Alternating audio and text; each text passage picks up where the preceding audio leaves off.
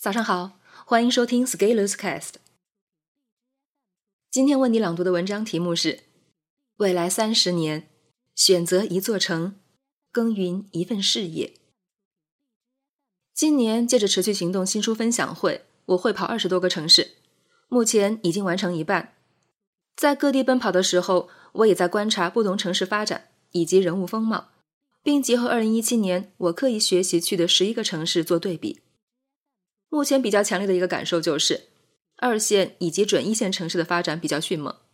虽然在经济体量上逊于一线，但是势头良好，硬件齐备，加上政策红利、人才吸引，大有可为。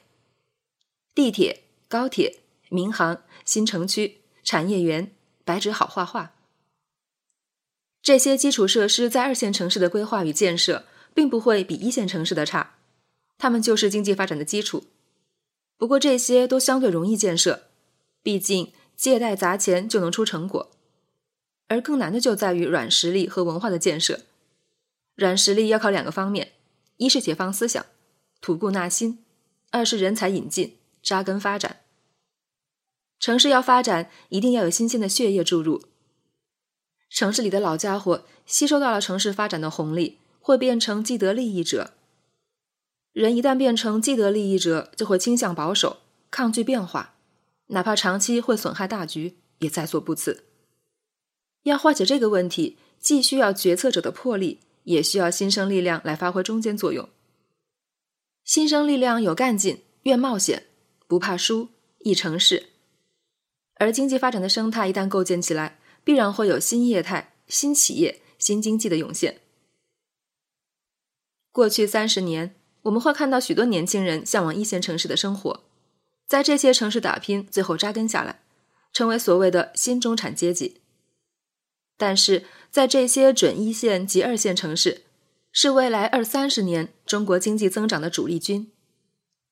如果你看现在一线城市的人才政策，无不是采取控、堵、管的模式。控就是全方位严控新增人口，不让你进来；堵。就是大力度疏解城内人口，让受不了的人出去。管就是支撑一张网，强化精细管理，提升效率。一线城市对于职场新人的生存来说，门槛越来越高，年轻人要在其中扎根的难度越来越大。以现在北京应届毕业生为例，如果研究生毕业在北京拿户口难，房子首付难凑，车牌摇号也难，找对象成家更难。三五年前，也许还有一些希望在北京用一百万做首付买下房，现在两百万做首付都有困难，而且会极大降低生活质量。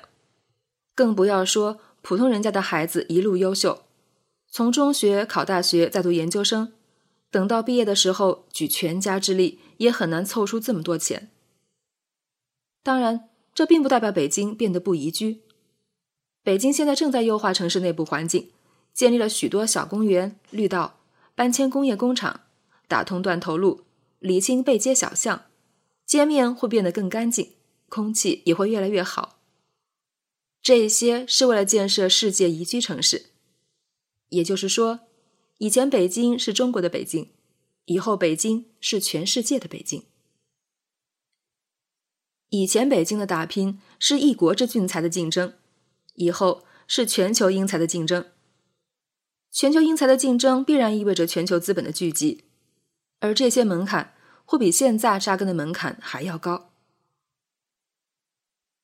错过了一线城市的年轻人固然值得惋惜，不过不要再错过了准一线以及二线的后发力量。这里有三个重要的条件，使得二线城市后劲十足：一是便捷的交通方式，高铁在全国形成网络以后。极大的强化了城市间经济活动与人的流通。二是无线宽带网络，比如五 G 的发展，让远程的协同更加具有临在感，更高效。三是依托无线宽带技术产生的新媒体，进一步放大了传播效应，让每个人都有成名的机会。一线城市生活成本高，二线城市生活成本低，只要存在势能差异的地方，就一定能存在商业的机会。同样，这种差距也可以成为我们成长进步的阶梯。请你问问你自己：一是有没有利用好这些便捷的高铁网络，多出去走访、实地考察，形成跨区联动；二是有没有利用好无线网络的通信资源，多与不同地区的朋友保持联系，保持大脑联机；三是，在你个人成长中有没有充分发挥新媒体的复利作用，让新媒体成为你的个人声誉放大器。要知道，重庆、西安、成都这三座城市。在抖音上可以赚够眼球，吸足了流量。流量的背后就是潜在经济收益。过去三十年，一线城市吸引了所有国人的注意力，但是未来三十年，我们要相信，准一线与二线城市的发展也会让我们刮目相看。等到建国一百周年再回望今天的时候，很多人还是会拍大腿，说。我当年怎么又没有赶上这一波机会？不过那个时候，很多人这一生行程即将接近尾声，也难以再有机会。从这个角度上看，即使你不在一线，也不代表未来没有机会。选择一座城市，就像购买了这座城市的股票，你用你的青春为之奋斗，建设这座城市，既要让城市成为你的名片，也要让你。成为城市的名片。未来三十年，选择一座城，深耕一份事业，四阶持续行动，这是我们要用一生去回答的考卷。不要总是盯着一线，这条道路现在有点太拥挤。更不要忘记了，我们社会主义的本质要求，就是最终实现共同富裕。你现在在什么城市奋斗？你为什么选择这座城市？你会在这座城市持续奋斗下去吗？欢迎在评论区发表你的感想。本文发表于二零一九年十月二十日，公众号持续力。如果你喜欢这篇文章，欢迎搜索关注我们的公众号，也可以添加作者微信 e scalers 一起交流。咱们明天见。